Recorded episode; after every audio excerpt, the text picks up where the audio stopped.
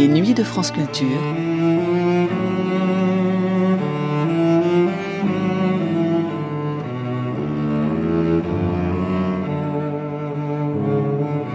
Une mémoire radiophonique.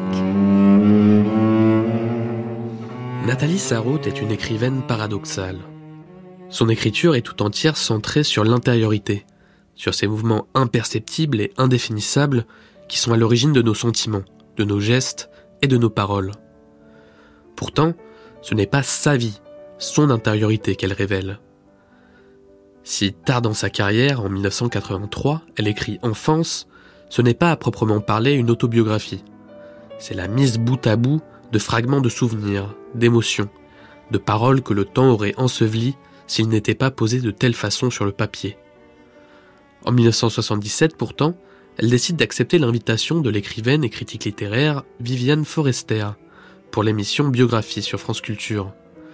S'ensuit un entretien d'une heure et demie, d'une intimité surprenante et touchante. Elle raconte toute son enfance, ses premiers souvenirs de la Russie, sa relation avec sa mère qui finit par l'abandonner, son rapport à son père et à sa belle-mère, mais aussi son chemin vers la littérature. C'est un entretien qui éclaire de mille reflets réciproques l'œuvre et la vie de Sarraute, qui n'a pas tendance à s'épancher sur son passé et son vécu. Un entretien exceptionnel donc, de la Russie à Paris, de sa lecture de Joyce à sa rencontre avec Sartre, la biographie de Nathalie Sarraute, c'est tout de suite, dans une émission diffusée pour la première fois le 4 février 1977.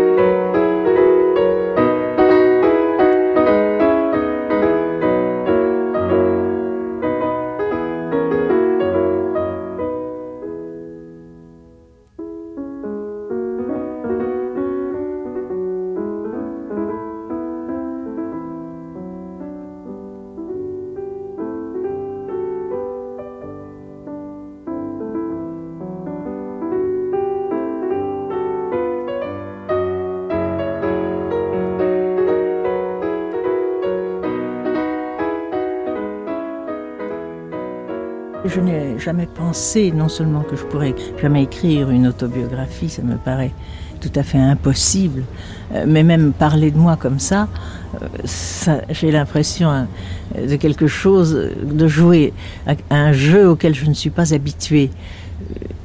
Et d'un certain côté, ça m'amuse et même peut-être ça me fait du bien parce que je pense très très rarement à moi-même comme ça, à la fois en tant que euh, personnage. Je n'évoque pas tellement souvent des souvenirs d'enfance. Et surtout quand je les évoque, ils sont comme un peu détachés de moi. Il me semble que euh, c'est arrivé à quelqu'un d'autre. Et je ne réfléchis pas beaucoup, je n'ai pas beaucoup l'habitude euh, de me regarder comme ça. c'est une espèce de manque de narcissisme qui, d'une certaine façon, je crois, euh, n'est pas tellement bon. Il est très bon d'en avoir une certaine dose, pas trop, mais enfin une certaine dose. Mais je pense qu'on se rattrape toujours et que certainement mon narcissisme doit se porter ailleurs. On dit que tous les écrivains euh, le sont et ils se portent ailleurs probablement euh, que sur des détails biographiques de ma vie, de ce qui a pu m'arriver depuis les toutes premières images. Et il a fallu euh, que je pense un peu à cette émission pour que je les fasse, euh, je les fasse surgir. Euh, on me dira immédiatement que je les refoule, mais je ne le crois pas. Elles sont toujours là. Simplement, je peux dire qu'elles ne m'intéressent pas énormément. Elles me paraissent, tout ce côté biographique des vies ne me paraît pas avoir ni une valeur exemplaire, ni une valeur quelconque. Il y a des quantités de vie euh, qui ne se sont pas manifestées euh, par l'écriture, la peinture, etc. et qui, à mon avis, sont incomparablement euh, plus intéressantes que la mienne. J'ai l'impression que j'ai pas grand-chose à dire. Je dis toujours, je, je n'ai pas de biographie, si on veut. Et alors, euh, mes premiers souvenirs, mes premiers souvenirs me viennent davantage de la France. Je suis née en Russie, mais à l'âge de deux ans, euh, ma mère s'est séparée de mon père et elle est partie en France. Elle avait fait ses études comme mon père, ses études supérieures à Genève. Elle était bilingue en somme et se sentait très très bien à la fois en Suisse, à Paris, où elle avait beaucoup d'amis. Elle s'est remariée un peu de temps après. Elle est partie, elle m'a emmenée avec mon futur beau-père. Nous sommes partis à Paris. Et à ce moment-là, elle habitait rue Flatters. Et j'allais à une école maternelle, ça je m'en souviens parfaitement bien, une école maternelle qui existe encore, ce n'est plus une école maternelle, euh, c'est l'école de la rue des Feuillantines, je crois que maintenant c'est un collège technique, j'ai vu ça il y a une dizaine d'années en passant devant. Et les souvenirs de cette école maternelle étaient extrêmement tristes. On avait encore des sabots, on marchait à la queue leu euh, pour aller au cabinet, c'était un petit peu une atmosphère de prison. Euh, que, une, impression de prison que j'ai gardée de cette école maternelle. Et par contre, j'ai gardé des souvenirs absolument délicieux euh, de moments passés au Luxembourg. Alors, passé au Luxembourg, euh, près des statues des reines, je me rappelle parfaitement où c'est. Quand on regarde le Sénat, eh bien, il y a le bassin qui est devant, à droite du bassin, au pied de, de l'escalier. Il y avait une statue. Je n'ai jamais vérifié si elle y est toujours ça se trouve pas loin euh, de cette fontaine. Il faut monter des marches pour aller à la fontaine. Ça, c'est en bas. C'est très ensoleillé, c'était entouré de fleurs éclatantes. Et alors, je me rappelle ma mère me lisant à ce moment-là, à haute voix, euh, des livres d'enfants, et puis me racontant des histoires euh, sur l'oiseau de feu. Je l'invente peut-être, mais en tout cas, ce, cet endroit du Luxembourg est lié pour moi, je ne sais pas pourquoi, des images d'oiseaux de feu. Alors ça, c'était un contraste très très grand entre l'école maternelle, euh, que je n'aimais pas, et puis euh, le Luxembourg tout ensoleillé, fleuri, etc. Et puis après ça, viennent alors euh, des souvenirs de Russie, parce que quand j'ai eu cinq ans et demi, ma mère est rentrée en Russie. Elle est allée, elle a vécu avec son mari à Saint-Pétersbourg. Elle m'a amené avec elle. Et à ce moment-là, mon père a immigré et j'allais passer mes vacances chez mon père, également marié, et qui lui, à ce moment-là, habitait la France. Et puis, alors justement, euh, ma ville natale, Ivanovo, là où je suis née, je n'en ai aucun souvenir jusqu'à l'âge de deux ans. Mais dans cette période où ma mère habitait euh, Paris, il a dû y avoir des moments où je venais voir mon père là-bas. Parce que j'ai gardé tout de même le souvenir d'une maison, des images de mon père, de la neige, et qu'il avait fait faire pour moi une sorte de patinoire devant la maison, une sorte de montagne russe. Je descendais en, en luge, donc j'y venais certainement pour très peu de temps parce que je passais mon temps ici mais j'ai dû faire des visites à cette ville. Et alors quand nous sommes, euh, je suis revenu en 65 en Russie, cette ville est une ville maintenant interdite aux étrangers. Nous étions à Vladimir et j'ai vu tout d'un coup Ivanovo. Je dis j'aimerais tellement y aller, mais enfin on ne pouvait pas y aller sans visa. On m'a tout de même laissé la visiter très très rapidement. Euh, et j'ai vu que c'est resté comme, je n'ai pas retrouvé, j'ai pas eu le temps. Je l'aurais sûrement retrouvé la maison de mon père parce que toutes ces maisons en bois, avec les petites fenêtres ouvragées, n'ont pas bougé.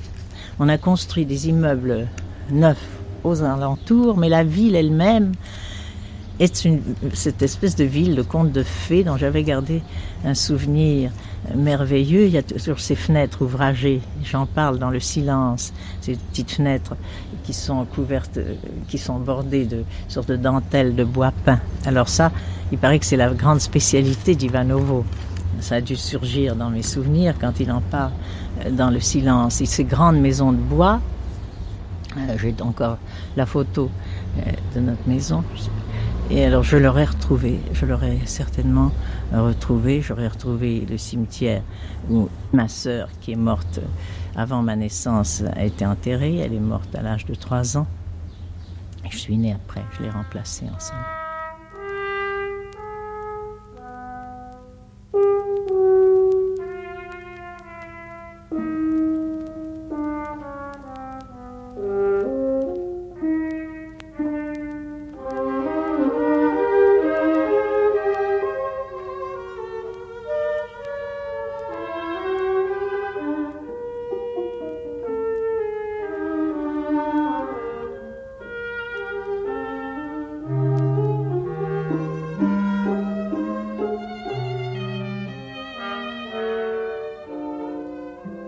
Je retrouvais une photo de moi avec mon père dans cette maison d'Ivanovo et ça m'a tout de suite fait surgir tout un euh, pan de mon enfance qui euh, occupe une place assez grande, n'est-ce pas? Parce que finalement, euh, c'était une impression extrêmement idyllique de la Russie et c'était une sorte de vraie enfance un peu que je, peut-être je l'idéalise maintenant, enfin, je devais y aller ça devait être l'époque entre deux ans et cinq ans, puisqu'à ce moment-là, ma mère était ici et mon père là-bas, et par conséquent, j'allais faire des séjours chez lui, probablement en hiver, parce que c'est lié à l'hiver russe, à une espèce d'impression de vie euh, d'enfant gâté j'imagine comme une sorte de grande maison où tout était euh, fait pour moi parce que mon père m'aimait énormément, ne s'était pas encore remarié, n'avait pas d'autres enfants, m'attendait. Et quand j'arrivais, je gardais le souvenir de quelque chose de somptueux, d'énorme. C'était peut-être pas si grand hein, que dans mon souvenir avec des poupées. Là, j'ai une photo avec une immense poupée qui parlait, qui disait papa et maman avec tous les meubles de poupées. Il préparait toujours des quantités de choses pour moi. Alors je me sentais un peu comme une petite reine, ce qui a été un contraste très très grand avec mon enfance ici. Je l'ai rejoint ici quand il était remarié et puis où il vivait dans de toutes autres conditions. C'est des conditions qui étaient assez pénibles. Les enfants euh, remarquent toutes ces choses et la vie était très dure au début quand il est arrivé ici.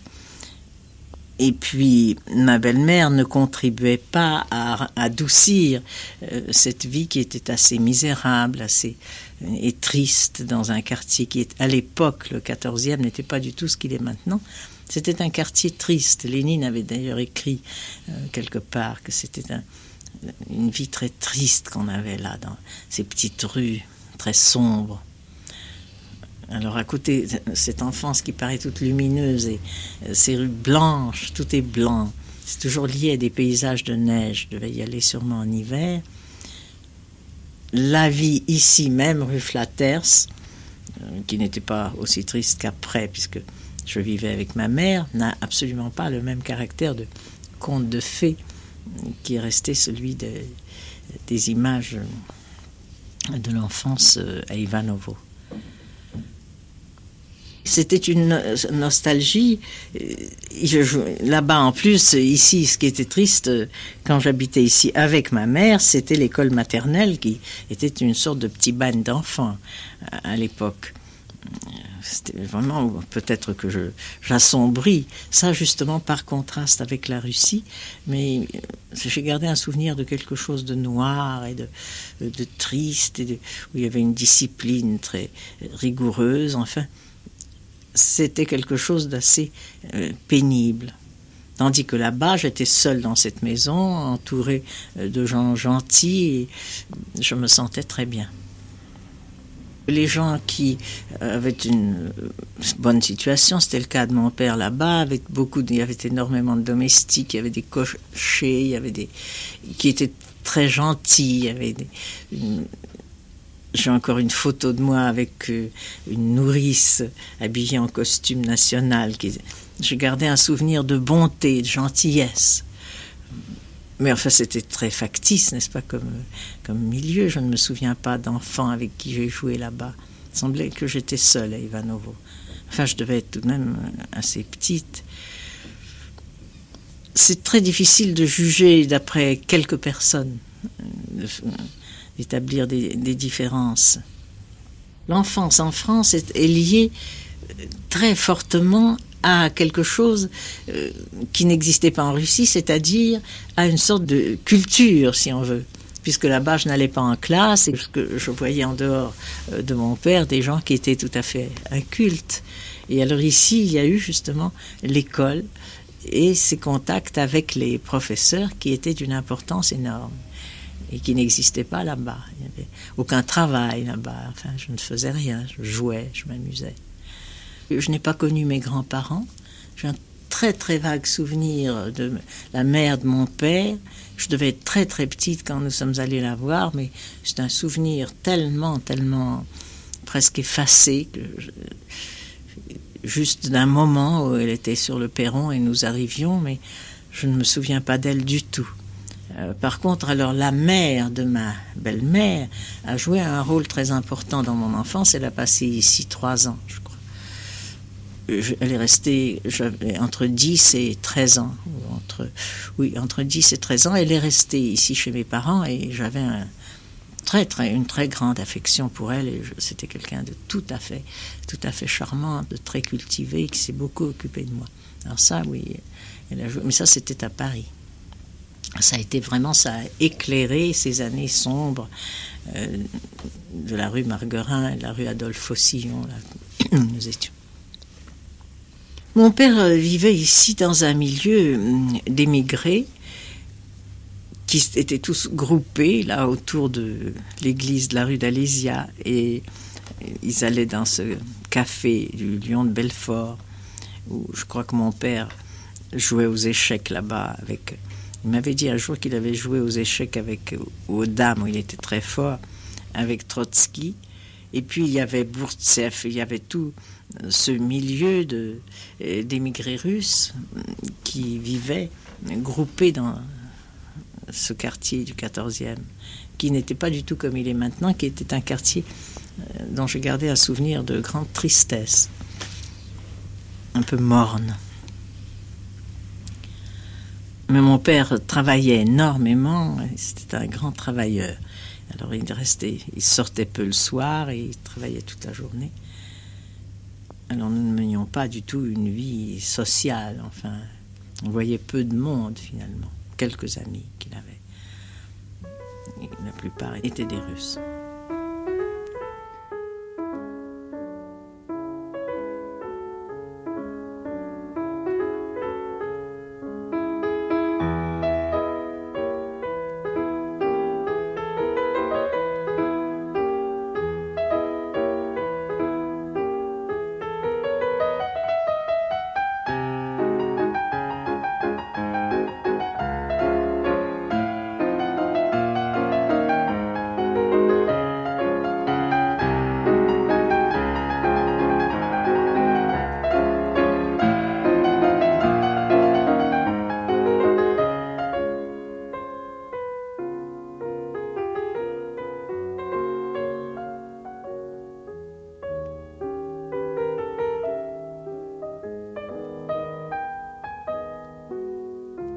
Ce sont les souvenirs d'enfance qui me restent de la première enfance. Et puis cette enfance a été véritablement brisée au moment où ma mère, euh, qui à ce moment-là, elle était mariée avec un historien, il devait partir faire un voyage en Autriche-Hongrie. Il avait reçu une sorte de bourse pour faire l'histoire de l'Autriche-Hongrie. Je les dérangeais, je les gênais. Elle s'est dit, mon père m'aimait beaucoup, il était remarié ici, il n'y avait aucune raison que je ne revienne pas, que je n'aille pas chez lui passer des vacances. Il en était enchanté. Je suis donc revenue pour beaucoup plus longtemps que des vacances. Elle m'a amené d'ailleurs, c'était en février, alors j'avais à ce moment-là 8 ans. Et je suis arrivée ici où j'ai trouvé une, ma belle-mère, la femme de mon père, qui était beaucoup plus jeune que lui, qui était russe. Et on a pendant des mois attendu que ma mère me reprenne. Alors je, ne faisais que lire et flâner, puis finalement il s'est trouvé qu'elle ne me reprendrait pas. Et j'étais extrêmement malheureuse d'être séparée de ma mère. J'avais une belle-mère qui a eu très très rapidement après mon arrivée, elle a eu une fille qu'elle adorait, elle s'est fixée entièrement sur cette fille, elle a créé une sorte de rivalité euh, à l'égard de mon père avec cette fille, parce que mon père, qui probablement avait déjà eu deux filles, Elle souhaitait ardemment un garçon et ne s'intéressait absolument pas à cette fille. Euh, ma belle-mère voulait compenser ça, etc.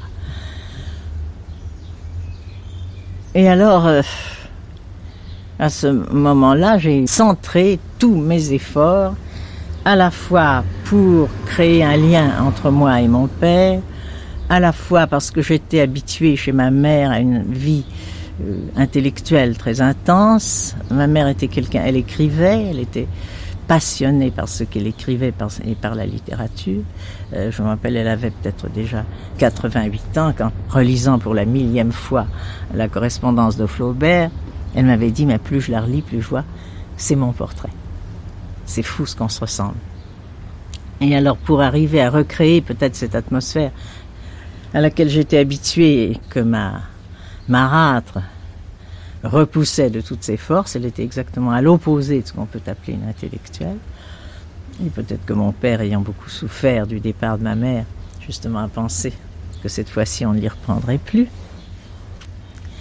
Il y avait donc un besoin, n'est-ce pas, de d'accéder à la connaissance. Et je travaillais beaucoup, je m'intéressais énormément à ce qu'on faisait en classe. Et alors j'ai eu cette chance euh, d'avoir une maîtresse d'école, deux maîtresses d'école. Je ne me souviens euh, du nom euh, que de la première, Madame Bernard, qui était une femme maintenant quand je viens d'y repenser. Vous voyez, c'est étonnant.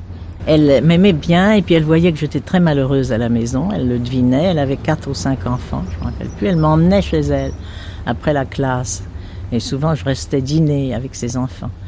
Alors, je travaillais mes devoirs de français pour l'éblouir et pour éblouir aussi mon père, à qui je, les lisais. Et alors, je me suis énormément centrée à ce moment-là sur les rédactions, les rédactions françaises. Et alors, euh, ça venait aussi de l'atmosphère de totale injustice euh, que ma belle-mère faisait régner à la maison. C'était un être extrêmement primitif et très passionné. Et alors cette adoration presque mystique qu'elle avait pour ma sœur, qui ne donnait aucune satisfaction à ce que les enfants considèrent, c'est-à-dire qu'elle était très mauvaise élève, qui avait très mauvais caractère, etc. Euh, c'était toujours l'injustice même. C'était le, à la maison régnait l'injustice. Mon père travaillait énormément, euh, partait à 6 heures du matin et revenait mort de fatigue, prenait le train pour aller avant. Oui, il avait fondé une petite fabrique. Il avait essayé de reconstituer ce qu'il avait tué à Ivanovo. Et il revenait le soir mort de fatigue. Il n'avait pas le temps de s'occuper de tout ce qui s'était passé dans la maison. Ma belle-mère régnait entièrement sur la maison. alors cette injustice continuelle qui faisait qu'il n'était pas possible d'obtenir quelque chose par une bonne conduite à la maison. C'était au contraire par des caprices, des mauvaises conduites, n'importe quoi, qu'on était adoré. Le contraste absolu était l'école. Euh, parce qu'à l'école, j'avais cette chance que plus je travaillais, je faisais d'efforts, plus c'était apprécié.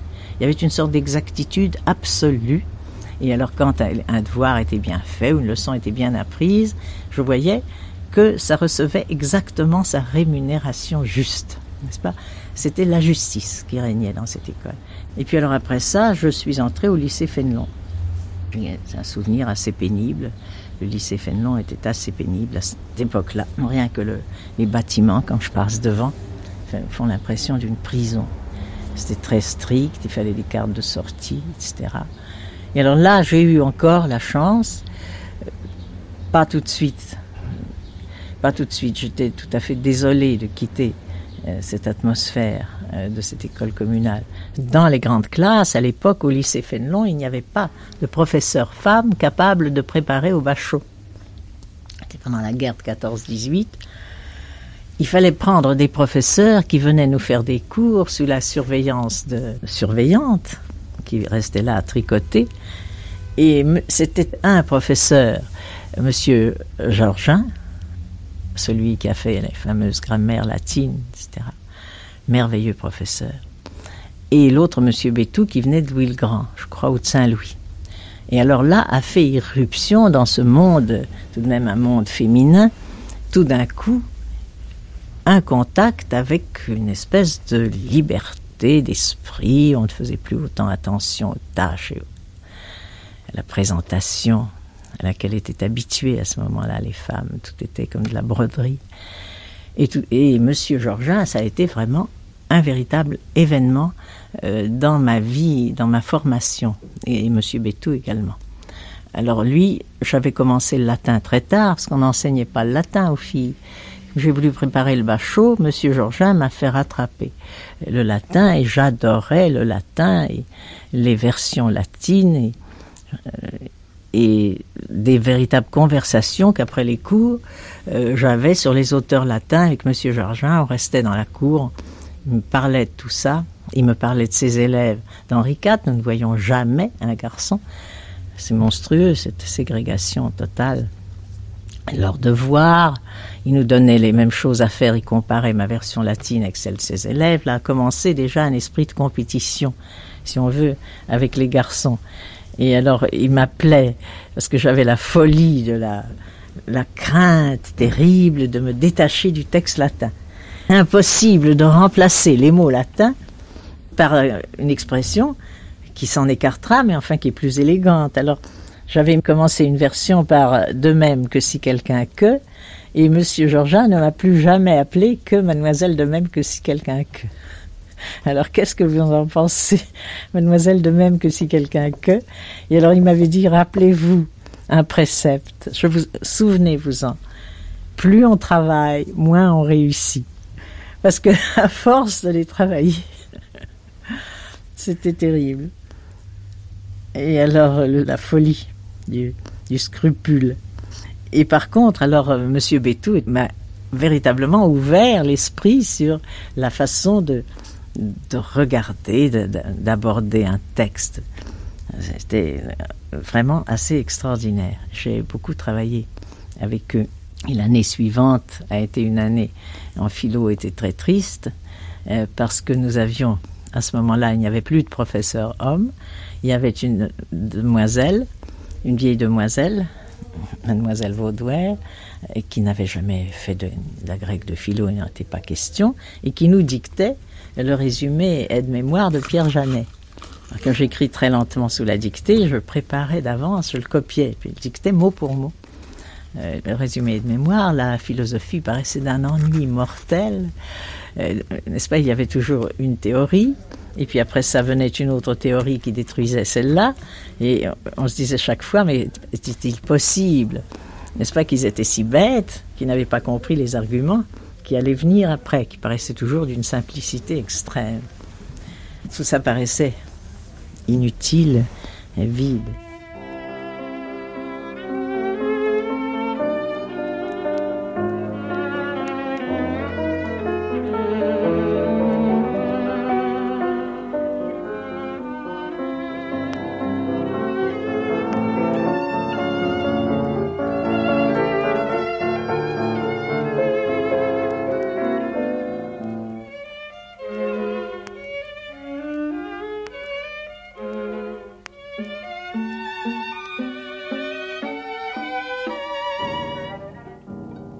Caractère moi-même assez entier et je supporte assez difficilement euh, quand des gens euh, qui me sont proches, surtout euh, parce que je tiens davantage à eux, ont des opinions contraires aux miennes.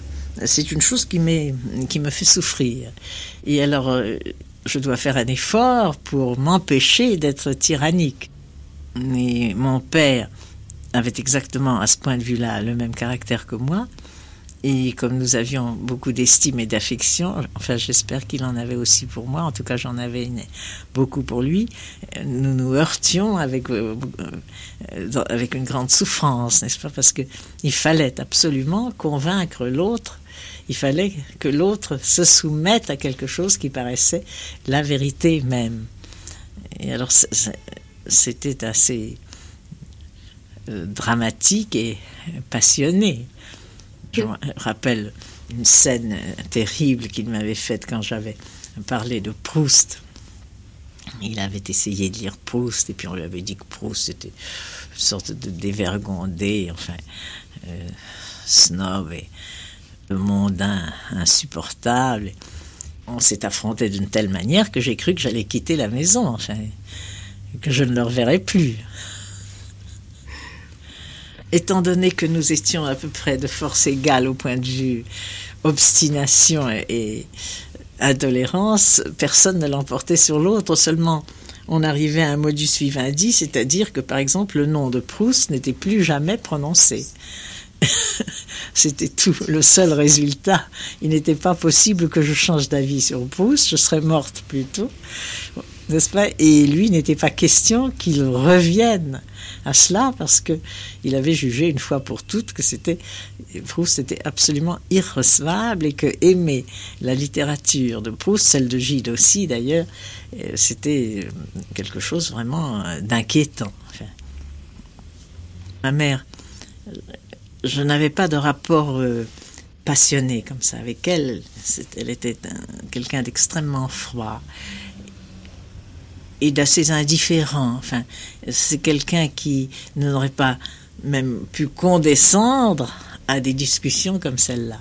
Elle aurait probablement euh, cédé rapidement par indifférence à ce que l'autre pense ou elle était assez, elle vivait dans un, univers euh, très, euh, assez solitaire comme ça. Elle était assez centrée sur elle-même, assez narcissique et assez indifférente aux autres. Alors, euh, je ne pense pas, avec elle, il n'y avait pas de heure de cet ordre-là. C'était l'opposé de l'être passionné, n'est-ce pas? Elle se préservait. D'abord, elle ne serait pas voulu se fatiguer à, des discussions qui l'auraient épuisée et qui lui auraient donné mauvaise mine. elle avait un certain dédain, n'est-ce pas? Elle se serait dit, bon, ben, elle, n'y comprend rien, et tant pis, en fait. Elle a resté toujours, toujours égale à elle-même, et très isolée et assez repliée sur elle-même et assez indifférente. C'était au, fond, n'est-ce pas, la maternité est une chose qui lui avait pesé, elle était exactement l'opposé d'une éducatrice, euh, parce qu'elle ne pouvait pas s'intéresser beaucoup à quelqu'un d'autre. Elle s'intéressait aux gens dans la mesure euh, de ce qu'ils pouvaient lui apporter à elle. Par conséquent, je ne crois pas qu'elle aurait euh, voulu se, se commettre, en somme, dans des discussions comme celle-là. Je ne crois pas que je puisse beaucoup dans mon enfance. Je ne le crois pas. Ce n'est pas du tout dans des souvenirs d'enfance que je puise ma substance. Il y a quelquefois, il y a des passages où ça revient. Il y a un passage, par exemple, de l'enfant, qui est d'ailleurs tout à fait inventé dans les bois de banlieue, euh, de la banlieue, dans les tropismes, et qui me rappelle simplement mais dans de toute autre condition, puisque j'y allais déjà avec ma petite sœur. C'était cette impression que donnaient euh, à ce moment-là ces bois un peu pelés de la banlieue de Meudon ou de Viroflay, toujours, que j'avais toujours trouvé extrêmement triste, tout gris. Et alors j'ai décrit ça. J'ai décrit un enfant qui se promène seul avec ses parents euh, dans les bois justement dans ces bois tristes de la banlieue de Paris. Ça, c'est un souvenir d'enfance que j'ai repris. Mais autrement, euh, il n'en revient pas tellement. Comme j'ai toujours besoin qu'il y ait de ces tropismes pour que ça m'intéresse, je ne les voyais pas probablement à ce moment-là.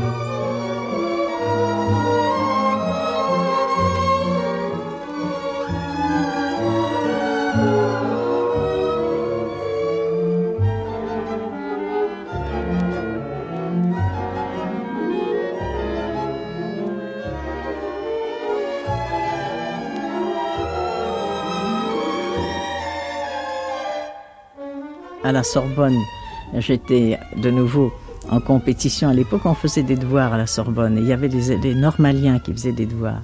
Il y a un certain normalien avec qui j'étais constamment en compétition. On rendait les devoirs, tantôt c'était lui qui l'emportait, tantôt c'était moi. Et moi, je voulais à tout prix l'emporter, euh, l'emporter sur lui. Alors, euh, j'aimais beaucoup travailler ces devoirs. Après, j'ai je suis entrée à la faculté de droit, mais ça correspondait au fait que j'aime bien parler. Maintenant, j'aime beaucoup faire des conférences, j'aime bien parler devant un auditoire, qu'on m'écoute, mais tout ce qui était le droit lui-même euh, dégageait un ennui mortel. Je n'ai jamais autant souffert qu'en travaillant le droit financier, puis même tout le droit romain, le droit, tout le droit, enfin toutes les matières du droit m'ennuyaient à mourir. Enfin, j'ai quand même fait une licence de droit. Pendant que j'étais à la Sorbonne, je suis restée une année à Oxford. J'ai passé une année merveilleuse à Oxford. Je venais prendre mes inscriptions à la Sorbonne. Je préparais en même temps un billet d'histoire à Oxford, mais surtout je, euh, je me passionnais pour les sports. J'ai toujours beaucoup aimé les sports, la montagne, l'alpinisme. Et alors là-bas, il y avait une équipe de hockey. Moi, je courais très vite. J'aimais beaucoup jouer au hockey. Et puis, il y avait surtout ces merveilleuses. Euh, c'était les puntings sur la rivière. Alors, il fallait passer l'examen pour avoir le droit d'aller en punt. Il fallait passer un examen parce qu'on tombait très facilement. C'est une grande perche, un grand bâton avec lequel on dirige ce bateau plat, n'est-ce pas, euh, sur cette admirable petite rivière, la Charvel à Oxford. Et alors, euh, il fallait passer un examen à la piscine avec des chaussures, des grosses chaussures qu'on vous prêtait, une grande jupe à plis, une grande jupe en serge à plis, et qui gonflait dans l'eau. Il fallait nager comme un chien à travers toute cette euh, assez longue piscine pour montrer que même si on tombait dans l'eau, on ne se noierait pas. Et alors après ça, il y avait un examen qu'il fallait passer. Et moi, je dois dire que j'adorais ça. Et puis j'ai passé aussi l'examen de half captain, demi-capitaine d'abord, pour les bateaux avec les avirons. Alors il fallait faire le feathering pour que ça glisse sur l'eau sans jamais s'enfoncer. J'aimais énormément tous ces sports. Après, j'ai passé l'examen de capitaine. Alors, j'étais très fière de tout ça et j'aimais énormément énormément Oxford. J'aurais voulu rester à ce moment-là en Angleterre, faire une agrégation d'anglais et puis peut-être enseigner en Angleterre. enfin, mon père ne voulait pas en entendre parler. Alors je suis revenue et je me suis inscrite euh, à la faculté de droit. J'ai donc fait la licence de droit et puis j'ai commencé à préparer un doctorat de droit. Et alors, euh, voilà, alors à la faculté de droit, j'ai rencontré mon mari, qui lui avait été malade et pendant deux ans était resté à la montagne. Je dirais justement que cette rencontre avec Raymond a joué encore un rôle extrêmement important parce que là, cet intérêt que j'avais pour la littérature était entièrement euh, partagé, euh, partagé par lui et d'une manière qui était infiniment plus libre justement parce que comme il avait été malade, ou cru malade et qu'il avait, il était resté sur une chaise longue en Suisse et à lire, à ne pas travailler, il était extrêmement averti, il avait lu énormément, était extrêmement averti de tout ce qui avait été fait en littérature moderne. Parce que moi, j'étais toujours dans mes études et dans les classiques. Je ne sortais pas des classiques, je connaissais les écrivains classiques russes et j'ignorais absolument tout euh, de la poésie et de la littérature euh, de l'époque. C'est lui qui m'a fait lire, euh, par exemple, Mallarmé, Claudel, Giraudoux à l'époque. Je n'aimais pas du tout. même Gide. J'étais d'une ignorance tout à fait extraordinaire. Et toutes ces conversations continuelles euh, sur la littérature, sur la peinture que j'ignorais totalement et qu'il aimait énormément, euh, ont fait que quelque chose de nouveau s'est introduit euh, dans ma façon de, voir la littérature. C'est toute la littérature et un certain art moderne en peinture qui tout brusquement a fait irruption chez moi parce que je n'avais guère de contact euh, qu'avec des, étudiants euh, de l'université qui s'intéressaient absolument pas à cela, ou avec des professeurs, ou avec mon père, qui bien qu'étant un scientifique, était très féru de littérature, mais il en était resté, lui, à Renan et Anatole France. Gide, c'était pour lui absolument impensable, et Proust encore davantage. Ça m'a tiré hors de ce milieu académique, intellectuellement. C'est pas des gens que je parle, mais façon d'envisager euh, les choses. Et en plus, ces conversations euh, très longues m'ont donné tout d'un coup le désir euh, d'écrire qui, chez moi, avait été complètement écrasé, atrophié. On a terriblement tendance à chercher toujours des traumatismes. Je crois que les trois quarts du temps, c'est tout à fait faux. Et puis, c'est une façon de se porter en écharpe. On est tous des plantes si fragiles euh, qu'à la moindre chose qui vous est arrivée, vous avez été écrasé, détruit, etc. Ce n'est pas du tout une attitude que j'aime avoir à l'égard de moi-même. Mais là, peut-être, en effet, il y a eu quelque chose. Ce n'est pas sûr, mais je voulais imiter ma mère qui écrivait, publiait énormément. C'est pas comme moi. Elle écrivait très rapidement et euh, vivait véritablement. Euh, de sa plume, comme on dit, écrivait dans toutes sortes de des contes pour enfants, des nouvelles, de longs romans avec des meurtres, des histoires d'amour, enfin des choses dans une, forme extrêmement drue, euh, euh, des histoires paysannes par exemple dans un style paysan extrêmement coloré, très riche. Et je voyais mon beau-père écrire des livres d'histoire. J'avais décidé aussi que j'allais écrire. Alors j'avais écrit, rempli un cahier d'un roman. C'était aussi un grand roman d'amour qui se passait, je me rappelle, dans la montagne, au Caucase. Il y avait un écrivain qui était venu, un ami de ma mère qui était venu euh, voir mes parents.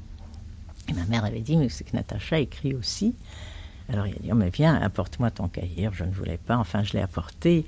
Il l'a ouvert, il l'a feuilleté comme ça, et puis il me l'a rendu d'un air euh, qui m'a paru plein de mépris. Il a dit, avant de commencer à écrire des longs romans, une petite fille doit apprendre l'orthographe. Et alors j'avais déchiré le cahier, j'étais partie dans ma chambre en état de fureur, et je n'ai jamais plus écrit que les devoirs de français. Peut-être qu'il y a eu là quelque chose, parce que ces devoirs de français, en effet, ceux-là, je pouvais les faire en toute confiance, en pleine bonne conscience, parce qu'ils étaient exigés. On me les demandait, on les appréciait. J'étais certaine qu'on ne les rendrait pas comme ça, puisque là, je faisais très attention et et quand on les appréciait, c'était un rachat, c'était merveilleux. Enfin, j'en étais resté enfoncé dans ces sempiternels devoirs. Euh, à Oxford, j'avais écrit en anglais un grand devoir aussi sur euh, l'invasion des Vikings, qui avait eu ben, un assez grand succès. Là, j'étais très fier de l'avoir écrit, de l'avoir écrit en anglais. Mais c'était toujours des devoirs scolaires. Et c'est peut-être par ce contact euh, avec toute c'est une forme moderne de littérature, euh, que et tout d'un coup, j'ai eu conscience euh, d'un besoin d'écrire. Et, là encore, je ne pouvais pas écrire parce que ce qui m'arrêtait, c'est que j'étais complètement figée par la correction absolue des devoirs, euh, les transitions, la correction grammaticale, la pureté de la langue à laquelle on nous avait dressé euh, depuis l'école communale. Il fallait s'arracher à tout ça. Je dois dire que là, la lecture de Proust, je crois que Proust d'ailleurs, ce n'est pas par Raymond que je l'avais lu. Euh, j'étais tombée euh, sur Proust avant de l'avoir rencontré au cours de vacances que je passais avec une amie à Chamonix. Et ça avait été assez extraordinaire comme impression. J'avais même pensé que j'aimerais bien écrire un article, un critique là-dessus. Et puis quelque temps après, j'ai lu Joyce aussi, Ulysse simplement, et puis le portrait d'un artiste. Et alors pour se sortir de là, de cette espèce de carcan de la langue écrite, c'était très difficile. Et puis je n'avais pas de substance à moi. Et alors à ce moment-là, ce qui est intervenu, c'est en somme ce qui était déjà dans l'air à cette époque-là, c'est-à-dire un certain dédain euh, que nous avions pour le roman, le roman roman.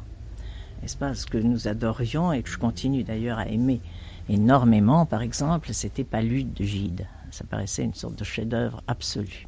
ainsi que les opinions de Gide en littérature, euh, les prétextes, les nouveaux prétextes, etc. Moi, j'avais rien, je n'avais pas de substance à moi. Alors écrire un roman dans les formes classiques, avec les sentiments habituels, etc., ça m'aurait mortellement ennuyé.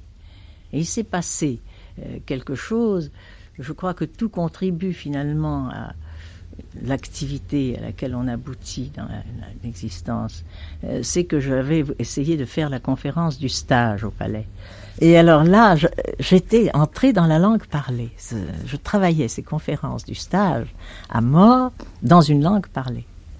Tout d'un coup, je m'étais arrachée, et pour la première fois de ma vie, à la langue écrite des devoirs, et j'étais entrée dans la langue parlée. Et à ce moment-là, quand avait paru justement au même moment euh, le voyage au bout de la nuit de Céline, nous étions absolument frappés par ça. On a dit enfin, enfin, enfin de l'air qui entre là-dedans. Et c'est seulement quelques années après, déjà j'avais déjà eu deux enfants, j'attendais euh, le troisième, la troisième fille, euh, que peut-être me sentant véritablement acculée sentant que il fallait sauter à pieds joints dans quelque chose qui était pour moi essentiel, que j'ai écrit ces premiers textes de tropisme. Je n'avais tellement peur de moi-même, tellement peur de voir un résultat euh, qui me désespérerait, euh, que je n'osais peut-être pas. Et c'était sous l'effet d'une sorte euh, de révolte et d'émotion très forte que j'ai écrit un premier texte. Et alors Raymond, quand il l'a lu, il faut dire que son avis a toujours été extrêmement important pour moi parce qu'il y avait une espèce de sensibilité à l'égard des textes littéraires euh, qui fait que je serais peut-être euh, une de ces rares erreurs parce qu'il ne se trompait, pour ainsi dire, jamais. Il m'arrivait encore quelquefois, moi, euh, de me tromper sur un auteur, mais lui, ça lui arrivait très rarement. Il m'avait dit, mais ça, ça ne ressemble à rien, et c'est bon. Et alors j'avais continué à essayer de trouver ces tropismes, ces mouvements. C'était extrêmement difficile parce que il fallait chaque fois repartir à zéro plonger dans quelque chose et sortir quelque chose qui n'avait pas d'existence visible.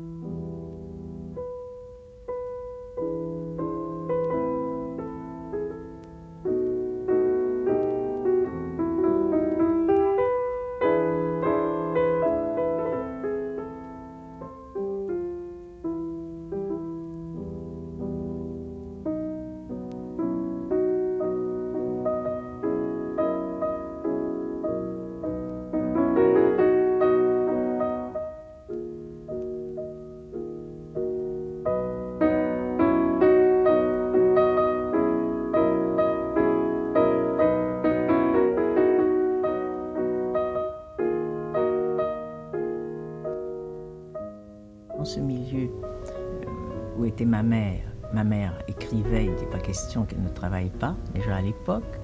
Euh, elle avait des amis, eux, qui étaient médecins, qui travaillaient. Autour de moi, dans les milieux d'émigrés russes, la plupart des femmes étaient égales à leur mari, pour le moins, intellectuellement, et soit avaient travaillé, soit...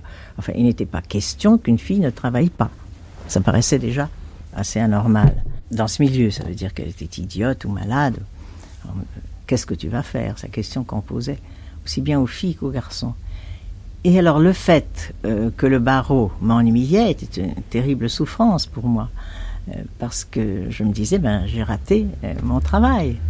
Alors j'étais prise entre deux feux parce que je n'aimais pas le droit financier, commercial, civil, et je n'aimais pas non plus les plaidoiries d'assises ou en correctionnel qui me paraissaient d'un niveau assez bas et s'adressaient enfin, à des émotions avec des arguments qui me paraissaient enfin, grossiers, c'est une forme d'éloquence que je n'aimais pas. Alors j'étais prise là entre deux feux et la maternité ne pouvait pas, à mes yeux, compenser l'absence de véritable vocation professionnelle la maternité, pour moi, était un peu comme ce qu'elle est pour un homme. Il est ravi d'avoir des enfants, il est très content, il se réalise d'une certaine façon, et, mais après. Et le reste Alors, euh, c'était une, vraiment une grande souffrance. Et les enfants m'ont énormément apporté, autant de, de souffrance d'ailleurs que de joie, de souffrance qui venait plus de moi que d'elles, parce que c'était des enfants tout à fait charmantes, mais moi j'avais trop cette tendance à travailler les êtres humains comme euh, des êtres humains dont je me sentais responsable, un peu comme plus tard je travaille mes textes, n'est-ce pas? À les ennuyer, à leur chercher une espèce de perfection qui maintenant je me paraît stupide euh, d'avoir essayé, même comme ça, de les, surtout la crainte qu'elles-mêmes ne travailleraient pas, etc., et qu'il y aurait le malheur d'avoir des filles dans ce sens. Pas du tout parce que les filles ne sont pas agréables, au contraire, mais parce que je me disais que je devrais lutter contre toute la pression sociale terrible qui les empêcherait de se réaliser. Ce serait une lutte, et c'est en effet une lutte continuelle, parce que tout pousse euh, les filles à, se laisser aller, à s'abandonner complètement. Alors elle-même était déchirée entre ma vision euh, de la vie et la leur, et, pas la leur, celle qu'on leur imposait partout, tout autour d'elle, toute cette imagerie, n'est-ce pas, de réalisation euh, féminine.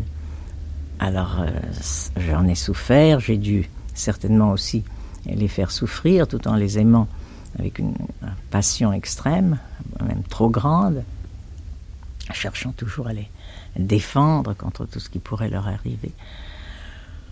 Et euh, c'est une période évidemment très riche de la vie affective, mais ça n'était absolument pas possible que ça remplisse euh, ma vie. Enfin, c'était pour moi que la vie soit remplie uniquement par ça était, en ce qui me concerne, était une mutilation terrible. Pour moi, un malheur. Enfin, aux yeux, par exemple, de mon père ou de ses amis, euh, tel qu'il était quand il était plus jeune, parce qu'il a changé. Après, il a eu un fils. Alors, à ce moment-là, euh, tout s'est centré sur ce fils. Mais pour moi, il était trop tard. J'étais déjà adulte. Au fond, n'est-ce pas, il y aurait eu une espèce de mépris euh, si je ne travaillais pas, si je ne faisais pas quelque chose qui m'intéresse.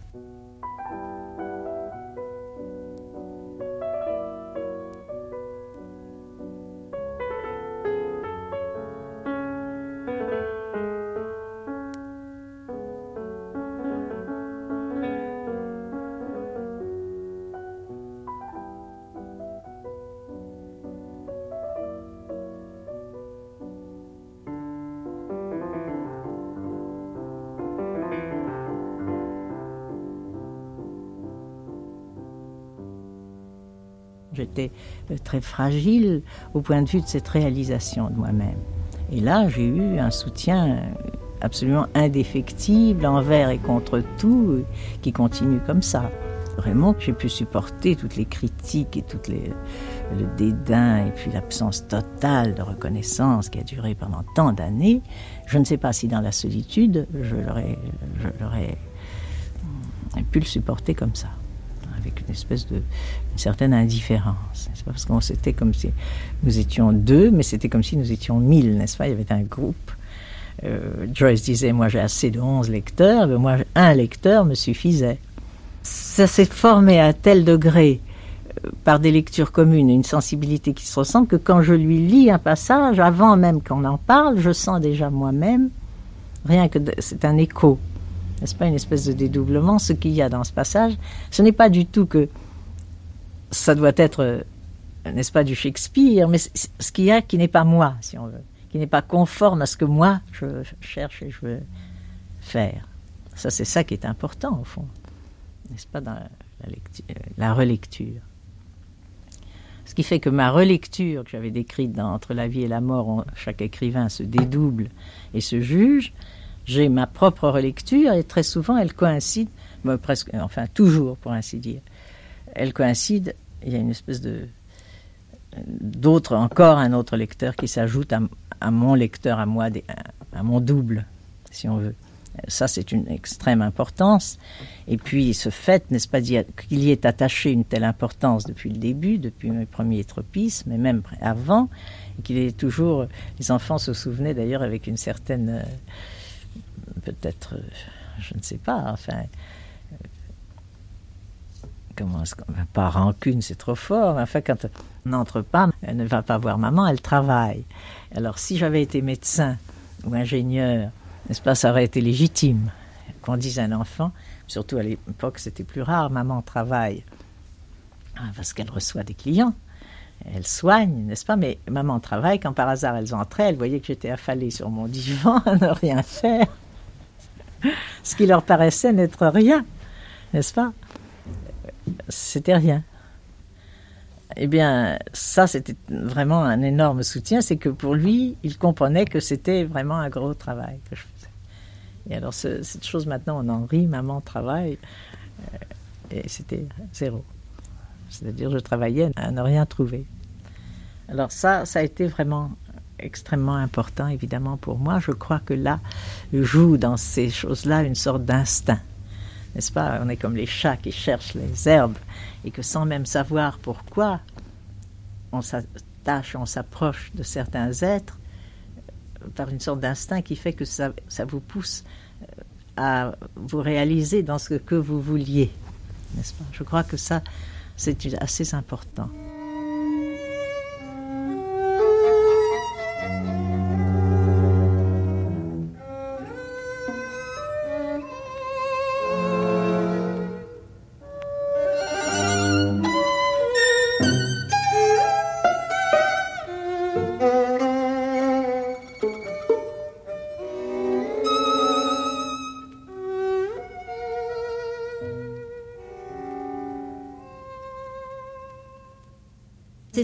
J'ai donc commencé à les écrire, c'était en l'année 32, et je les écrivais avec une lenteur absolument terrible. Enfin, en 37, je me suis dit, eh bien, il faut leur donner un titre et trouver un éditeur. Impossible d'en trouver un. C'était refusé par tous les éditeurs, par Gallimard, Grasset, tous. Ils trouvaient que ça n'avait, c'était hermétique, que ça ne signifiait rien. Paulan avait trouvé que c'était vulgaire le style était vulgaire, parce qu'il y avait justement ce style parlé qu'il ne supportait pas. Il y a eu un jeune éditeur, euh, Robert de Noël, tout à fait charmant du reste, et qui a beaucoup aimé ça, et dont les goûts aussi coïncidaient avec les miens. C'était la première fois que j'abordais quelqu'un qui s'occupait de littérature, qui vivait. Alors ces conversations avec De Noël étaient passionnante, par une coïncidence extraordinaire. Moi, j'ai toujours pensé qu'un chef-d'œuvre presque absolu, euh, c'était L'Éternel Marie de Dostoïevski. Il venait de découvrir Céline. Il m'avait raconté dans les détails comment il avait trouvé le manuscrit de Céline, euh, enveloppé dans des journaux, il n'y avait pas d'adresse, comment il l'a recherché. Céline, à ce moment-là, le persécutait par ses exigences, etc. Et alors, il m'avait dit qu'il reçoit énormément de manuscrits, et sans que je lui en ai parlé, il m'a dit Je perds la tête par moments.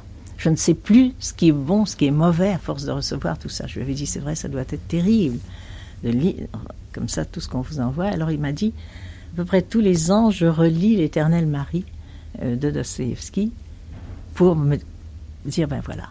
Alors ça m'avait fait un effet extraordinaire parce que j'avais dit ça c'est un de mes des hauts lieux pour moi euh, à l'époque surtout ça fait assez longtemps que je l'ai pas lu. Et alors il avait parfaitement compris, senti et goûté ces tropismes. Il n'avait fait aucune remarque sur la nécessité de changer quoi que ce soit. Mais il m'avait dit, vous savez, ça, m'intéresse. Il avait publié dans la même édition, dans la même collection. C'est un auteur que j'aime beaucoup, aussi un de mes auteurs, qui était Raymond Queneau, qui avait publié Chien et Chien. C'était dans la même collection. Il m'avait passé Chien et Chien et j'avais beaucoup aimé Chien et Chien au point que j'en connaissais par cœur le début. Je naquis au Havre en 1903. Ma mère était mercière et mon père mercier. Il trépignait de joie.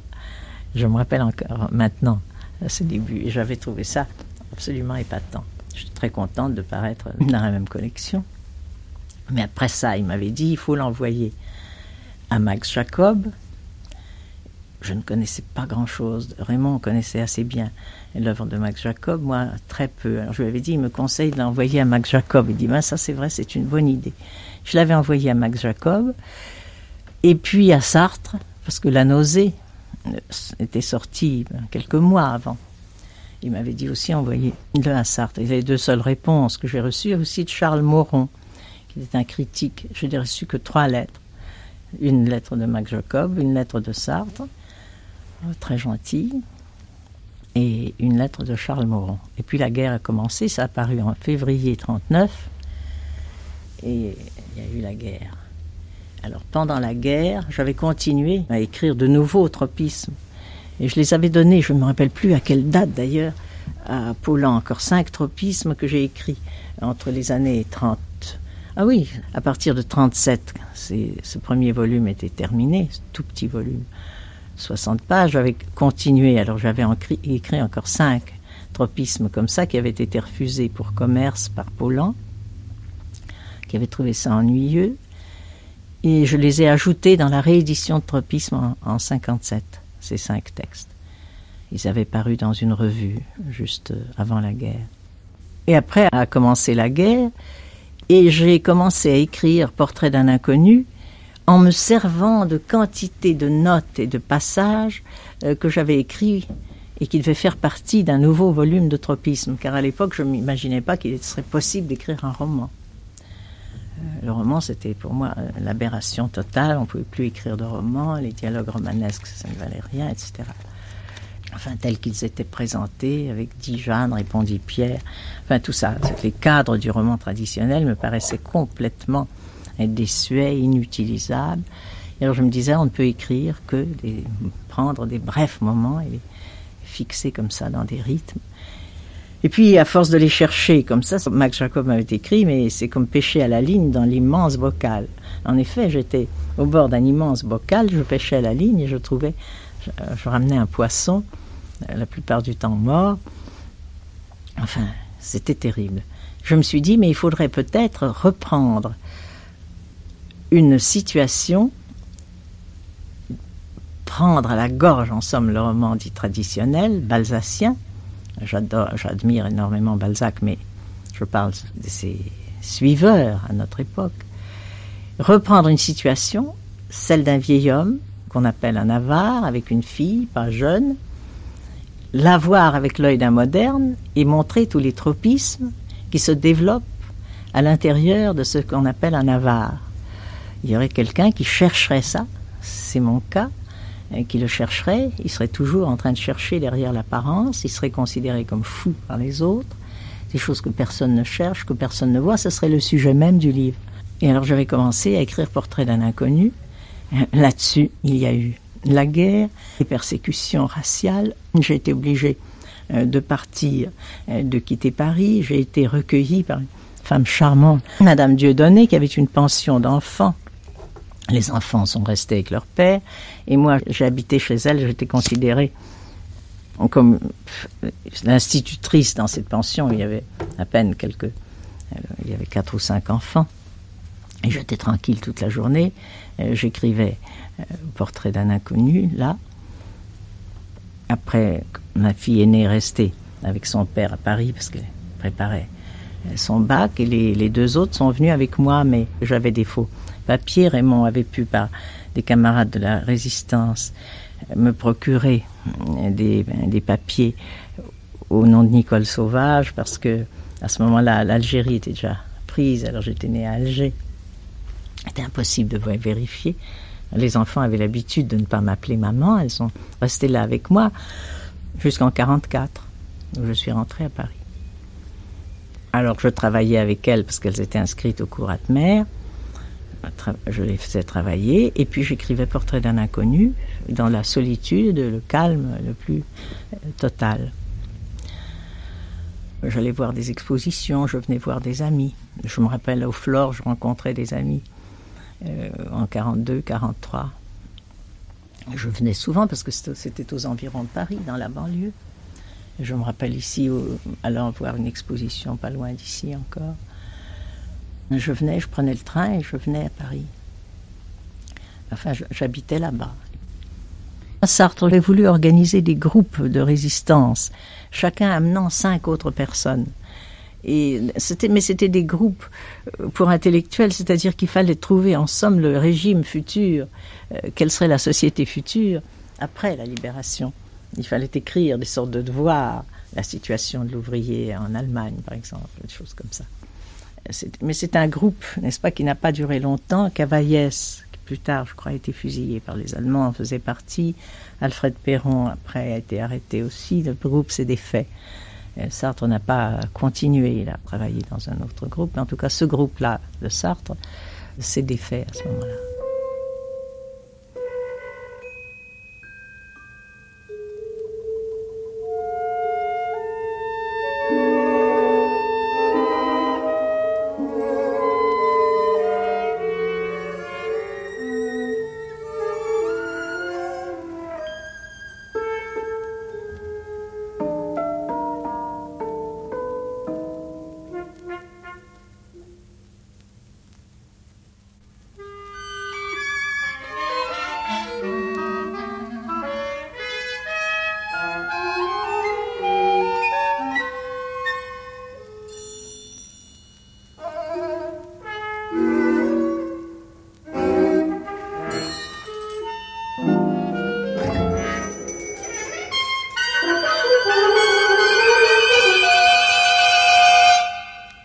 N'est-ce pas J'ai scrupule à en parler parce que euh, il y a eu de telles horreurs, une telle quantité euh, de gens ont péri par un miracle extraordinaire. J'ai survécu. Véritablement, j'ai bénéficié de quelque chose dont j'ai presque honte. Alors de commencer à parler euh, de mes souffrances sous l'occupation, c'est un peu gênant. L'occupation, c'était l'horreur. Enfin, c'était. Que voulez-vous que je dise? Surtout, l'horreur a été. Euh, enfin, il y a eu ces choses atroces. Enfin, du, il y a eu le port des étoiles, il y avait les enfants. Enfin, euh, pourquoi Ce n'est pas à moi, qui n'ai pas souffert de tout ça, d'en parler. À la Libération, j'ai rencontré Sartre de nouveau, au Flore. Et alors, il m'avait demandé ce que je faisais. Je crois bien d'ailleurs, oui, que je l'avais rencontré par hasard une fois aussi, euh, au cours d'un de mes brefs séjours à Paris. Mais je lui avais dit que j'écrivais un roman et ça l'avait beaucoup intéressé. Et alors je l'ai rencontré, d'abord seul, puis avec Simone de Beauvoir, et j'étais en train de l'écrire. Alors je leur montrais ce que j'étais en train de faire. Puis après, Sartre a écrit une préface. Il voulait d'abord écrire un article dans les temps modernes, puis il a pensé qu'une préface vaudrait mieux. Moi, je ne tenais pas tellement à une préface, j'aurais préféré un article dans les temps modernes. C'est quelque chose qui est fixé au livre, me gênait un peu, mais enfin, j'étais encore, euh, étant donné le succès et les lecteurs éventuels de mon livre, c'était déjà très bien euh, d'avoir une préface de Sartre. C'est là que Sartre a appelé euh, ce portrait d'un inconnu un anti-roman. Moi, je considérais que c'était un roman, enfin, c'était un anti c'était contre le roman traditionnel, mais c'était pour moi du vrai roman qui était du nouveau roman. Contre le roman traditionnel. Il était anti, pas anti tout roman, mais anti-roman traditionnel. Et même avec cette préface, ça a été refusé euh, par Jean Paulhan, et puis ça a été pris chez Nagel sur l'insistance de Sartre. Nagel l'a gardé deux ans et n'a pas fait paraître. Puis ça a été pris chez Robert Marin, et puis ça a été détruit. Il a vendu 400 exemplaires. Il a détruit le reste. Il a vendu euh, comme papier. Ça a permis de le rééditer, euh, de le rééditer chez Gallimard en 57. J'avais une inébranlable certitude que ce que j'écrivais correspondait d'abord à quelque chose qui avait une espèce de nécessité, d'existence en soi entre la forme et le fond, il me semblait qu'il y avait une fusion et que c'était là comme nier l'existence de ça, c'est comme dire ce, ce cendrier n'existe pas. Voilà. C'est toujours l'impression que j'ai eue une fois que mes livres ont été terminés. Je suis en train de, de, corriger les épreuves. Tout fluctue, je ne sais pas ce que c'est, je n'y comprends souvent rien. Il y a des jours où je trouve tout abominable, d'autres jours ça me paraît très bien, etc. À partir du moment où la chose est faite et qu'elle est partie au dehors, je ne peux plus. Elle existe pour moi. Je, ne sais pas comment vous expliquer. Alors, si les autres nient son existence, ça n'apporte pas tellement, ça ne m'importe pas à ce point-là, ça ne peut pas le détruire. Ça ne pourrait être détruit que si je le relisais moi-même avec des yeux neufs, un jour, ça peut arriver, je ne crois pas que j'aurai jamais ce courage, en me disant ça ne tient pas. Mais c'est détaché de moi et ça a une espèce d'existence. Et alors quand je vois des articles d'esquintage, encore récemment, sur le moment, bien sûr, ça m'est désagréable, mais ça ne change pas un iota de ma propre sensation à l'égard de mon travail. C'est quelque chose, c'est comme si on là, je ne suis pas encore morte, j'existe. Eh quelqu'un nierait que ça, c'est mon bras ou ma jambe. Ce n'est même pas une question de qualité, c'est pas du tout que j'imagine que ce sont des chefs-d'œuvre immortels. Ça a une espèce d'existence aussi évidente pour moi que ma propre existence à moi. Peut-être qu'un jour ça mourra comme je mourrai, ça, c'est plus que tout à fait possible. Mais pour le moment, c'est là comme des choses qui existent, comme des êtres vivants, comme le chat que j'ai à la campagne. C'est comme un organisme vivant qui s'est refermé sur lui-même et qui est là. C'est curieux comme sensation.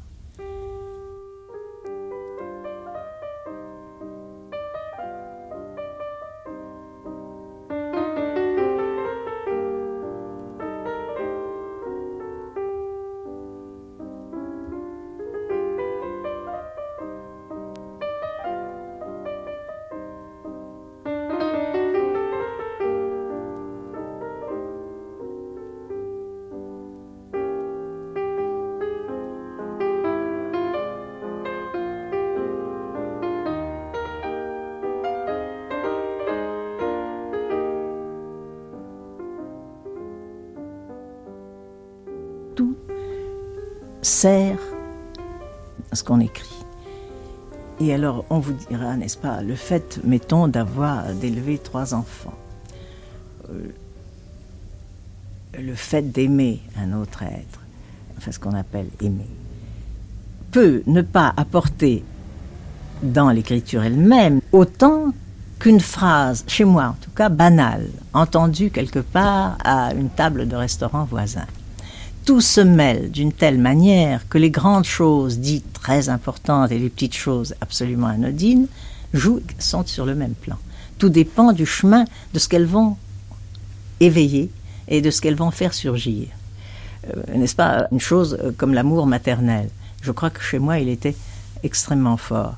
Eh bien, il ne pourrait faire surgir que des banalités extrêmes, totalement sans aucun intérêt euh, pour ce que j'écris. Pourtant, ça a joué dans ma vie un rôle très important. Par contre, une toute petite chose, venue de quelqu'un qui m'est complètement indifférent, un mouvement quelconque, un rien, peut, euh, quelquefois, voilà, tout mon livre vient du fait que j'ai lu un jour une phrase, disent les imbéciles. Eh bien, ça a joué un rôle infiniment plus important que tous les rapports affectifs possibles et imaginables, qui souvent s'inscrivent dans ce qui est déjà ultra connu, qui, ça suit son cours, a son développement ultra étudié en littérature et se conforme même d'une certaine manière, sans qu'on le veuille, à cette littérature que nous avons ingurgitée. Il y a tout de même un élément social et culturel extrêmement fort dans tous ces sentiments que nous éprouvons. Ils sont terriblement déterminés euh, par tout ce qui nous entoure et par tout ce qu'on nous, nous a inculqué. Alors, ce n'est pas du tout le côté euh, qui peut fructifier, faire fructifier euh, beaucoup ce que je cherche euh, dans mes livres. par contre, quelque chose comme dans Vous les entendez, une certaine attitude du, père, j'ai choisi volontairement le père parce que il est plus vraisemblable, c'est une concession à la vraisemblance, que ce soit le père qui se préoccupe tellement de ses, attitudes à l'égard de l'art, par exemple, que la mère qui est censée, etc., euh, et qui en fait est comme ça parce qu'elle a été formée de cette manière-là. Et puis là, je me suis servi énormément de choses, par exemple, qui concernent mes rapports euh, avec mon père, dans lesquels ces rapports étaient toujours euh, d'ordre intellectuel. Les rapports effectifs étaient toujours en dessous et non dits, non exprimés. Ils étaient très forts, mais c'était l'échange intellectuel qui comptait. Une espèce d'égalité, d'échange, qui faisait probablement parce que finalement je lui remplaçais un fils. Et cette passion et cette souffrance épouvantable que je décris chez le père, je, la connais un peu, je la connais, mais pas au point où ça existait entre lui et moi, euh, où la moindre divergence. Euh, je me rappelle, euh, ça m'avait frappé au moment où la, guerre a été déclarée. Mais il m'a dit Ah, enfin cette fois-ci, nous sommes entièrement du même côté, presque avec une espèce de satisfaction, malgré toute l'horreur. Cette fois-ci, il n'y aura pas des divergences comme il y en avait en politique, il y en avait continuellement en tout, je souffrais aussi terriblement qu'il ne soit pas de mon avis. Nous étions intraitables l'un comme l'autre. Ça m'a donc là servi certainement autant euh, que mes rapports avec mes enfants, dans lesquels aussi il y a eu des choses comme ça qui ont, pu, qui ont joué. C'est un mélange. Mais dès qu'on dit ça, on dira tout de suite, eh ben, elle a décrit ses rapports avec son père. Ce sera faux également, parce que des quantités de choses ont été ramassées euh, d'un peu partout et mélangé comme ça se fait toujours. Alors je ne crois pas qu'on puisse dire euh, ça joue un rôle très important, ça non, dans ce genre de choses que j'écris. Si je voulais parler, écrire un livre sur la condition féminine, ou sur, euh, je ne sais pas, euh, ce genre de choses, alors là, évidemment, la vie, la biographie jouerait un rôle. Mais en ce qui me concerne, la biographie, c'est rien. Ce sont des événements, c'est comme disait Valérie, l'écume des choses. C'est pas là euh, que je me place quand j'écris. Pendant des années, j'ai considéré ça, j'aurais jamais dû le faire, j'ai fait quelque chose de stupide. Après, en revoyant quelquefois, j'ai vu à quel point c'était, j'étais poussée euh, par un besoin inconscient de trouver une certaine nourriture, dont je n'avais même pas conscience que j'en avais besoin. Euh, c'était ainsi dans, dans des amitiés que j'ai eues, où les gens auraient été surpris, qu'est-ce qu'elle peut bien avoir, quelle amitié peut-elle avoir avec telle ou telle personne qui ne lui ressemble en rien, qui n'a pas les mêmes goûts, n'est-ce pas, qui est un étranger. Eh bien, j'ai vu après, en écrivant, à quel point j'avais puisé dans ces, gens-là qui m'étaient en apparence totalement étrangers. Pourquoi j'étais attirée par eux? Eh bien, c'était à cause de ça. Je l'ai compris après, les heures que j'ai perdues en conversation qui pouvaient me paraître après complètement vides et inutiles c'était des heures finalement qui montent sans que jamais je me dise que cette chose-là peut me servir. Au contraire, en me disant mais qu'est-ce que tu fais? À quoi perds-tu ton temps Il s'est trouvé que c'était là que j'ai trouvé des choses qui ont joué un, grand rôle après euh, dans mes tropismes et dans ce que je décrivais. Alors c'est toujours le côté qui n'est pas biographique, si vous voulez, et qui n'est pas dissible, qui a été plus important que l'autre.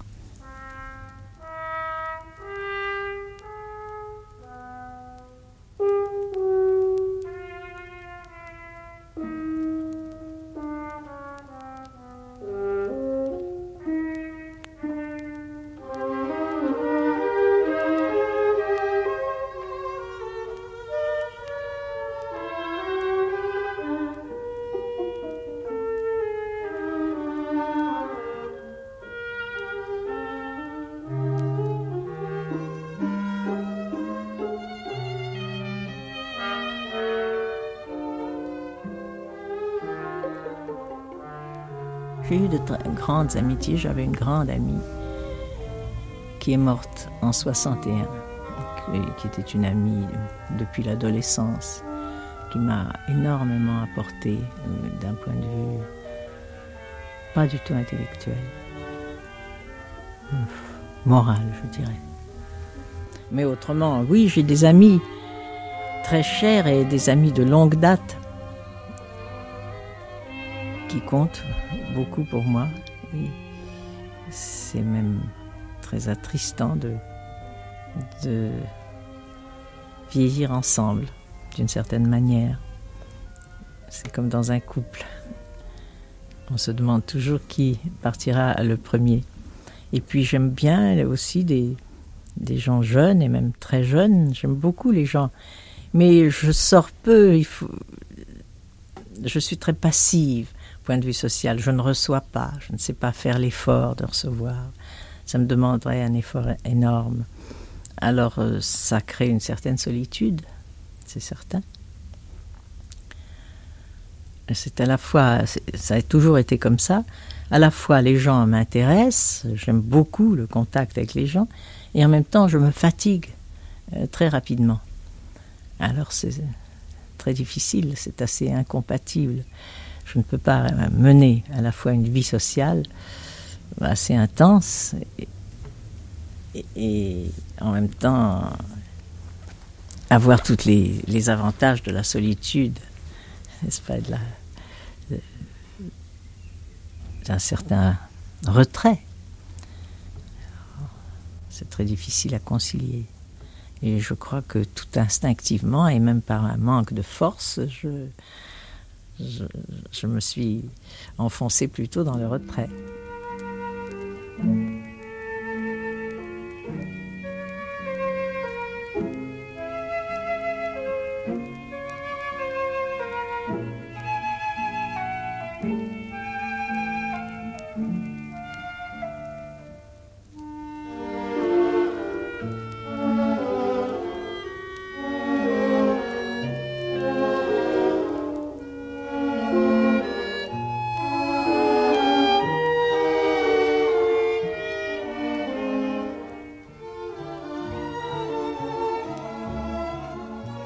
Que la méconnaissance a un côté extrêmement stimulant.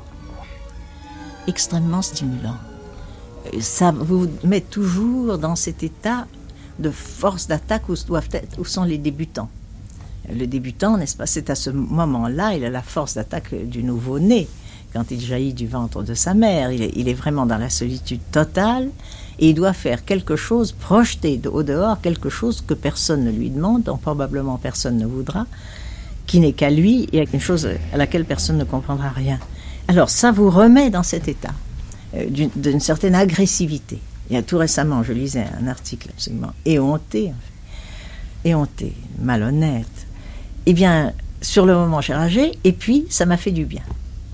Euh, je corrigeais mes épreuves, elles ont pris une espèce d'éclat qu'elle n'avait pas. N'est-ce pas? Vous, êtes là, vous attaquez. Et c'est très bon. Je crois que ça doit être assez terrible d'avoir euh, une, de ces réputations inattaquables. Je ne sais pas comment on fait dans ce cas-là. Euh, je ne connais pas du tout cette situation. Euh, il y a ces gens auxquels on ne touche pas. C'est le génie reconnu, n'est-ce pas, absolu, personne n'ose toucher. Je ne sais pas comment il se débrouille. Euh, Rilke déjà disait Quand tu deviendras célèbre, change de nom. Euh, dans ses lettres à un jeune poète. Je trouve que c'est tout à fait, euh, c'est tout à fait vrai. En tout cas, moi, en ce qui me concerne, ce problème ne s'est jamais posé. Parce que ça continue. Et en quoi est-ce qu'elle existe? Elle existe dans le fait qu'on me demande de faire des conférences à l'étranger sur ce que j'écris. Mais je les fais bien, ces conférences. Pour je me suis inscrite au barreau parce que j'aime bien parler aux étudiants. Elle ne se manifeste pas dans des grosses ventes, euh, seulement les livres en poche euh, se vendent pas mal, mais les autres livres sont toujours des livres difficiles qui ne rapportent pas beaucoup d'argent. En quoi est-ce que se manifeste cette célébrité? Elle ne me met absolument pas à l'abri euh, des critiques. Je n'ai pas su me créer un cénacle, des admirateurs qui me le manifestent. C'est une chose, si je l'avais, ça me serait pénible. Enfin, je n'ai pas beaucoup de soutien autour de moi. Je ne vois pas. Euh, alors c'est une chose creuse, n'est-ce pas? On me dit cette célébrité, mais voilà une journée qui va se passer, et puis il y en aura une autre, et puis il y aura la semaine et le mois, et je voudrais bien savoir où elle est. En quoi elle, consiste? Il faut alors prendre un certain recul. Maintenant, et je dois prendre un recul, et puis je me dis, ben voilà, peut-être dans le fait qu'on me demande euh, de parler de moi, que j'aurais le, le, toupet, en somme, euh, de le proposer à des, auditeurs que ça n'intéresse même pas, que je, je m'étale enfin sous leurs yeux de cette manière-là, c'est peut-être ça. Euh, c'est une certaine notoriété, parce qu'autrement, avant, bien sûr, quand les tropismes ont paru, personne ne s'intéressait à ma vie, mais enfin, ce n'est rien. Qu'est-ce que c'est? Ce n'est rien.